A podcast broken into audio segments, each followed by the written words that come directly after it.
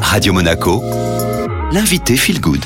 Et votre invité Feel Good, comme chaque vendredi, c'est Linda Posé. Bonjour Linda. Bonjour Julia. Je le rappelle, hein, vous êtes coach en développement personnel et aujourd'hui, Linda, on va parler d'un sujet, euh, de quelque chose que l'on a tous vécu au moins une fois dans notre vie, c'est le chagrin d'amour. On l'a bien tous vécu une fois dans sa vie et c'est l'une des plus éprouvantes blessures qu'on peut vivre. Car souvent, on l'aborde seul et dans le silence.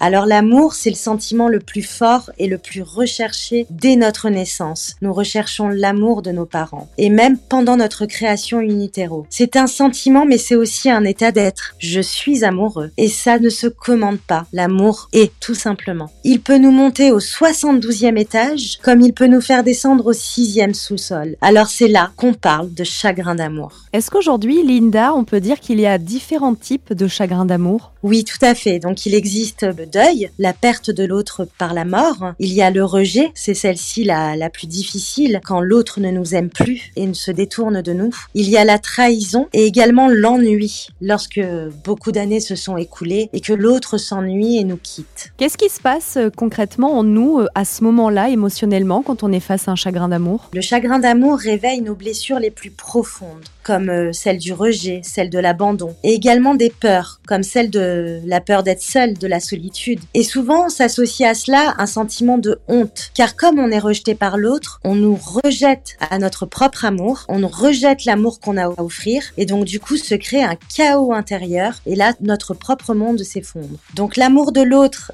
est le miroir le plus fort qui puisse exister entre deux êtres. Il vient révéler nos plus grandes forces comme nos plus douces faiblesses, car on se sent très vulnérable quand on est amoureux et on ne choisit pas la personne par hasard, car nous nous choisissons en amour. Du coup, quand on vit un chagrin d'amour, on a une baisse d'estime de soi, car nous ne sommes plus l'élu de l'autre et on se sent rejeté et abandonné. Notre faille narcissique s'en voit encore plus touchée et on se dévalorise. Et une fois qu'une histoire d'amour est terminée, Linda Posé, il y a ce que l'on appelle le chemin du deuil. Est-ce qu'il y a euh, plusieurs étapes sur cette route? Il y a les fameuses sept étapes du deuil.